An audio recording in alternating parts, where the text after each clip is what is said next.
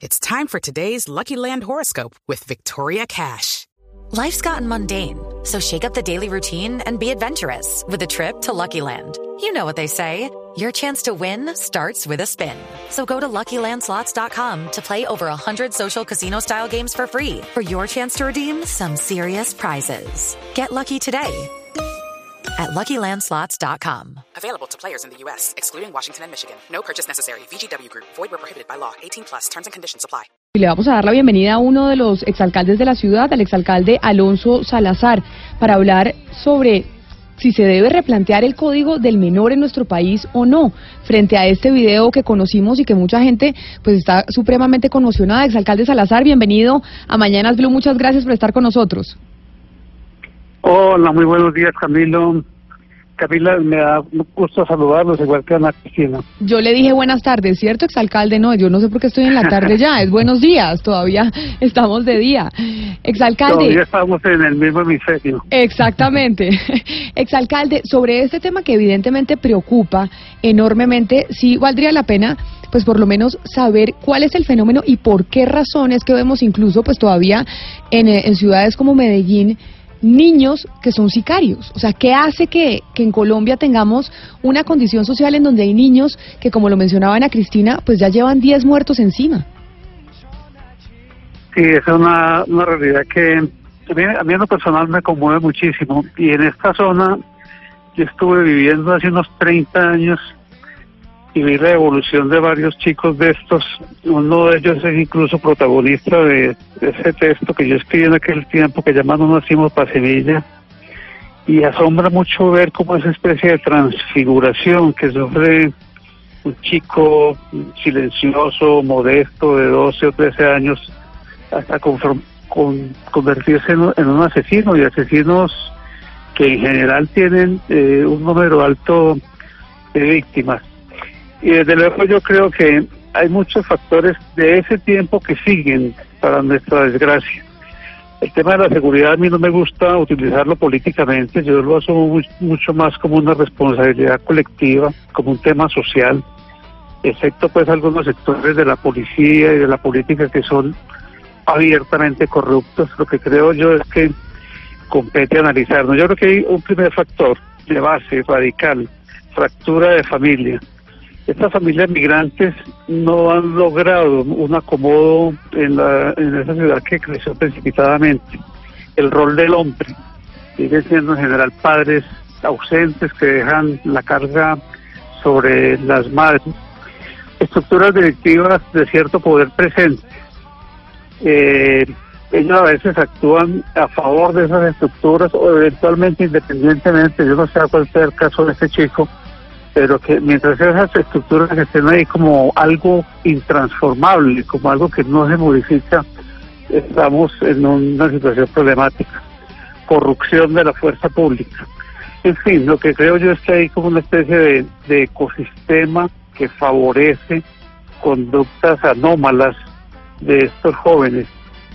Eh, hemos transformado como ciudad ciertas causas de las que llamábamos objetivas, quizá hoy los jóvenes tienen asegurados los cursos en, en la educación, hay sistemas de, de, restaurantes escolares, hay escuelas populares de deporte, escuelas populares de música, pero donde... Sí, alcalde, precisamente...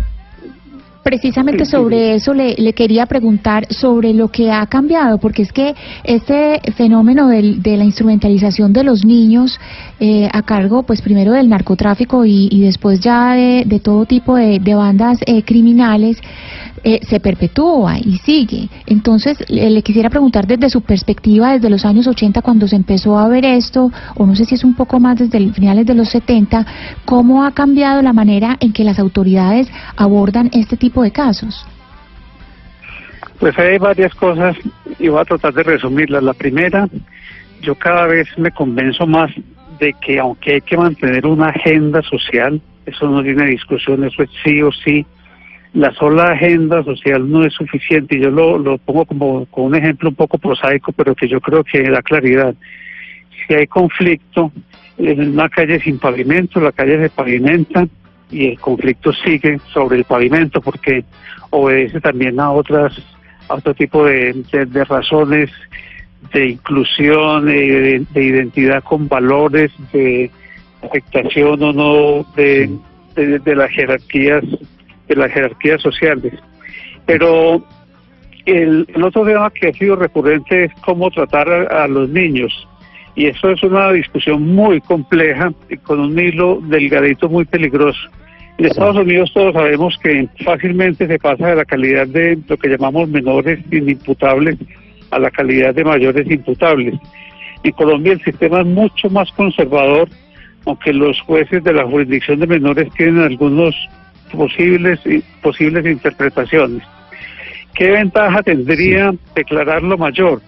Pues que siendo ya una persona con tanta responsabilidad en daños contra la sociedad, con asesinatos diversos, pues se le pueda eh, enviar a una cárcel de mayores y tener unas condenas por lo menos superiores a 10 o a 15 años. ¿Cuál es el grave riesgo? Que ese sea un boquete por el cual fácilmente se termine convirtiendo a cualquier niño infractor o delictivo en mayor. Es alcalde, pero, y sobre eso, existiendo ineficacia del sistema para tratarlos. Sobre eso quería preguntarle precisamente, porque es que, digamos, en lo que tiene que ver con el, el tratamiento a los menores o a los adolescentes, por un lado se le propone que voten, que sea, que voten antes de los 18 años, que ya tienen la capacidad para elegir a los 16, que hay un proyecto de ley que, apunta en esa dirección pero por otra parte resulta que es que ese menor de 16 años no puede ser, eh, es, inimputable. Entonces, ¿cómo tratar desde el punto de vista de la sociedad a los, a los, a este tipo de, adolescentes y de, y de menores?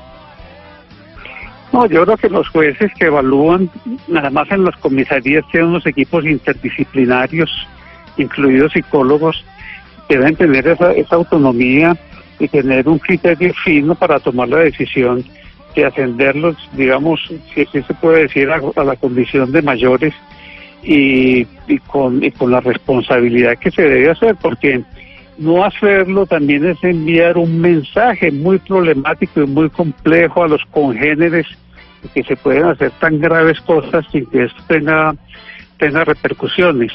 Ahora bien, yo creo que todos seguimos en la conciencia de que tenemos que trabajar en la base social, cultural, familiar, en la base escolar, para que esto se transforme de fondo, porque si no se nos se nos presentará de todas maneras periódicamente un, asunto de estos. Exalcalde de Medellín, Alonso Salazar, gracias por haber estado con nosotros. Feliz mañana, porque todavía eh, no es tarde, y por habernos compartido, pues, sobre todo esta preocupación que tienen muchos colombianos, y es ver lo que está pasando con los niños, que todavía tenemos niños, pues, sicarios. Feliz mañana. Para usted, Camila, para toda la gente en la piscina, chao. Oscar, y precisamente sobre lo que usted planteaba sobre el eh, código del menor, y es, pues, cuál es la edad que debe, es decir, hasta cuándo deberíamos, para en términos de delitos, considerar a, una, a una persona que es menor. Y precisamente por eso estamos en comunicación con Rosalina Orozco, que es abogada penalista y exfiscal de infancia y adolescencia. Doctora Orozco, bienvenida a Mañanas Blue, gracias por estar con nosotros. Hola Camila, muy buenos días. Un saludo para ti y toda tu audiencia. Bueno, y frente a esa, a esa pregunta que hacía Oscar y lo que le planteábamos al exalcalde de Medellín, Alonso Salazar, sobre ¿debería haber una reforma sobre el Código del Menor? ¿Deberíamos estar pensando de manera distinta en cómo se les debe juzgar, cómo se les debe investigar y castigar cuando están involucrados en, eh, en delitos como, como el del niño que mencionaban a Cristina? Hola Camila, frente a ese punto, el problema es que no podemos estar haciendo reformas a los códigos que tenemos actualmente únicamente desde una visión populista. Es decir, si los menores comienzan a delinquir a los 10 años, entonces bajemos la edad de punibilidad de los menores a los 10 años. Creo que el problema es mucho más profundo, es hay que analizar son las circunstancias en que en este momento se está aplicando la ley, el núcleo familiar que rodea a ese menor y cuáles son las medidas que están tomando las autoridades para evitar que los menores sean eh, iniciados en la actividad criminal desde tan temprana edad como está ocurriendo en este momento. el tema no, es populista, de... doctora Rosco, qué pena le interrumpo, pero no creo que sea populista decir que un niño a los 12 años ha matado 10 personas, 12 personas y puede, o sea, no puede recibir ningún tipo de castigo. Eso no es populismo, es digamos, es una realidad que hay que abordar y estamos preguntando desde qué, desde, de qué manera podemos abordarla para que, para que tenga una efectividad. Lo que pasa es que son personas que desde muy temprana edad han venido siendo víctimas, víctimas en sus hogares, han venido recibiendo un trato indigno, han venido recibiendo completamente abandono por parte de sus familiares y luego el Estado que no le ha brindado la oportunidad de pertenecer a una sociedad con las mismas oportunidades que han tenido otras personas de la misma edad, entonces sí va a venir a castigarlos como si fueran adultos. Es decir, yo no estoy de acuerdo con que los menores de 12 años sean premiados por cometer este tipo de conductas. Tampoco estamos viendo que son niños que ocurren todos los días que están cometiendo 10 homicidios antes de cumplir 13 años. Es decir, es una excepción. Y por la excepción que ocurre, no vamos a cambiar la ley que en este momento está vigente. Es decir, en este momento tenemos un sistema de responsabilidad penal que no hace inimputables a los menores. Lo que hace es que sean imputables de acuerdo a un sistema especial a partir de los 14 años de edad. Antes de esa edad son personas que no son sometidas a ningún tipo de responsabilidad penal porque lo que merecen es una protección especial por parte del bienestar familiar y así lo dice la norma. Es decir, ellos no quedan eh, a su eh, libre albedrío o a su arbitrio, sino que son sometidos a un programa especial por parte del Instituto Colombiano de Bienestar Familiar que debe iniciar todas las acciones pertinentes para brindarle la protección a él, protección a su familia y obviamente a las personas que están siendo víctimas de los delitos que ellos cometan. Pero, doctora Rosalín, un enfoque podría ser el de la condición de víctima del niño que mata o se convierte en sicario. Pero yo creo que hay otro, y quiero oír su opinión, que tiene que ver con el grado de discernimiento y la profundidad en el raciocinio del menor porque es que lo que yo entendía de mis clases de hace años de derecho penal, cuando, estaba en la universidad. cuando yo estaba en la universidad, es que eso influye enormemente en el momento de tipificar el delito, porque no se le puede exigir a un mayor de edad lo mismo que se le exige a un inimputable menor de edad de, diga usted, siete años. Eso, ¿qué tanto está jugando hoy en el Código del Menor?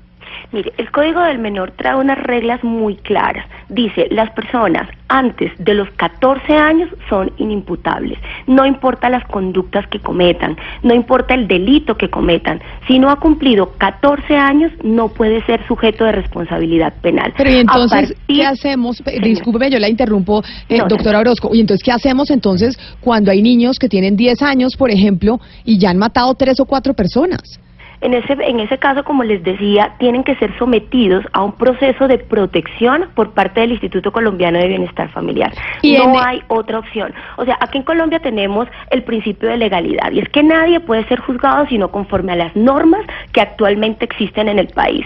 El Código de Infancia y Adolescencia está vigente desde el año 2006 y lo que dice es que nadie puede ser juzgado antes de los 14 años. Entre los 14 y los 18 años son sujetos de responsabilidad penal en el sistema especial de menores y de acuerdo con esas reglas es que tenemos que juzgar. Ahora, pensar en una reforma al Código de Infancia y Adolescencia sí, es urgente, pero no teniendo en cuenta que porque hay ahorita una persona que cometió 10 homicidios o 12 homicidios, entonces vamos a empezar la responsabilidad penal a los 9 años porque entonces los niños comienzan a delinquir a los 6. Es realmente captar cuál es el fenómeno, por qué los menores están siendo instrumentalizados y digamos que ese es el gran problema, que empiezan siendo instrumentalizados por adultos y luego ellos ya se convierten por sí solos en personas que son proclives a cometer conductas punibles, pero porque lo han venido haciendo desde muy temprana edad. ¿Usted tiene, doctora Orozco, estadísticas, por ejemplo, o conoce de estos niños que son eh, pues delincuentes y que terminan yendo a la custodia de bienestar familiar, a lo que dice el Código del Menor? ¿Cuántos de ellos, cuando ya son mayores de edad, reinciden y vuelven a delinquir? O sea, ¿realmente qué tanto funciona esto que está haciendo el Estado para poder reformarlos, entre comillas? Lo que pasa, Camila, es que esas estadísticas por el mismo Código de Infancia y Adolescencia están prohibidos. Es decir, la ley permite que haya un registro cuando los menores son menores, cuando los menores eh, infringen la ley penal siendo menores de edad, simplemente para que dentro del sistema puedan imponer las medidas restrictivas de la libertad dentro de ese sistema, pero nunca se van a poder utilizar para cuando sean adultos. Porque la ley lo prohíbe, o sea, dice que es una sanción gravísima que se vayan a utilizar los registros de los menores de edad cuando ellos pasan a ser mayores de edad. Entonces esas estadísticas no pueden existir. Ahora, que el sistema está siendo ineficiente, claro que está siendo ineficiente. Nosotros cuando comenzamos con el sistema, el índice de criminalidad era muy bajo, pero claramente las bandas criminales comenzaron a darse cuenta que sus delitos quedaban impunes cuando eran cometidos por menores de edad, porque los delitos para los, las sanciones para los menores van desde una amonestación hasta la privación de la libertad máximo por ocho años. Señora, Doctor Orozco, pero le doy estadísticas. Mire, en el Valle de Aburrá, en este momento, en lo que va de este año, han sido detenidos más de 300 niños. No es un caso. Y aquí en Bogotá tengo entendido que son 600. Las estadísticas que no pero entonces no podemos hablar de un caso, de, que es que por un caso, por dos casos. Estamos hablando, en el caso del Valle de Aburrá, 300 niños detenidos. ¿Quién me habla? Desde Barranquilla, Oscar Montes. Oscar, mire, no se enoje conmigo porque yo no soy la que, ni siquiera la, que tenga nada que ver con la ley. Es decir, yo simplemente estoy, acá explicándoles un poquito lo que dice nuestra ley actual de, infancia y adolescencia, que es la ley 1098 que está vigente desde el 2006.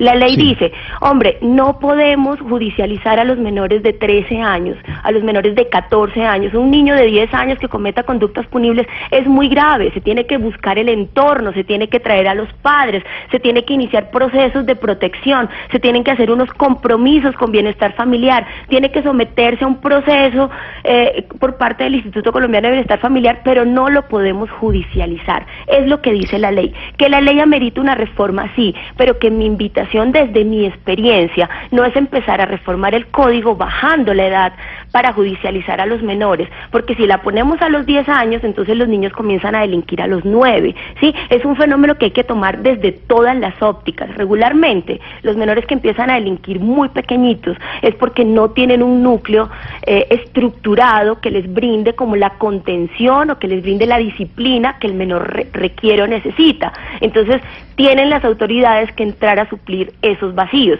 que lastimosamente en este momento no lo están haciendo, porque es un código eh, o es una ley demasiado proteccionista, señora precisamente sobre el papel de las autoridades le quería preguntar, porque los niños, pues el, gran problema con este eh, niño de 14 años es que lo que están diciendo, pues es que no se le puede procesar por lo que hizo antes eh, de cumplir 14 años. Los niños de 14 años son llevados a correccionales, pero con frecuencia eh, se oyen historias de correccionales, se reportan historias de correccionales donde se dice que son sitios donde se especializan en la delincuencia y que pues van allá y lo que hacen es salir con la especialidad en, lo que sea del crimen, en cualquier forma en distintas formas del crimen.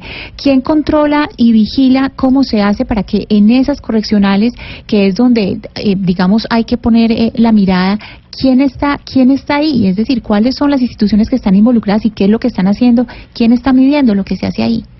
Bueno, eso sí es bastante cierto. Acá nosotros tenemos a cargo del Instituto Colombiano de Bienestar Familiar los centros de atención especializada. Digamos que es el Instituto Colombiano el que tiene la obligación de brindarle a los menores unos centros especializados para que ellos cumplan sus sanciones privativas de la libertad.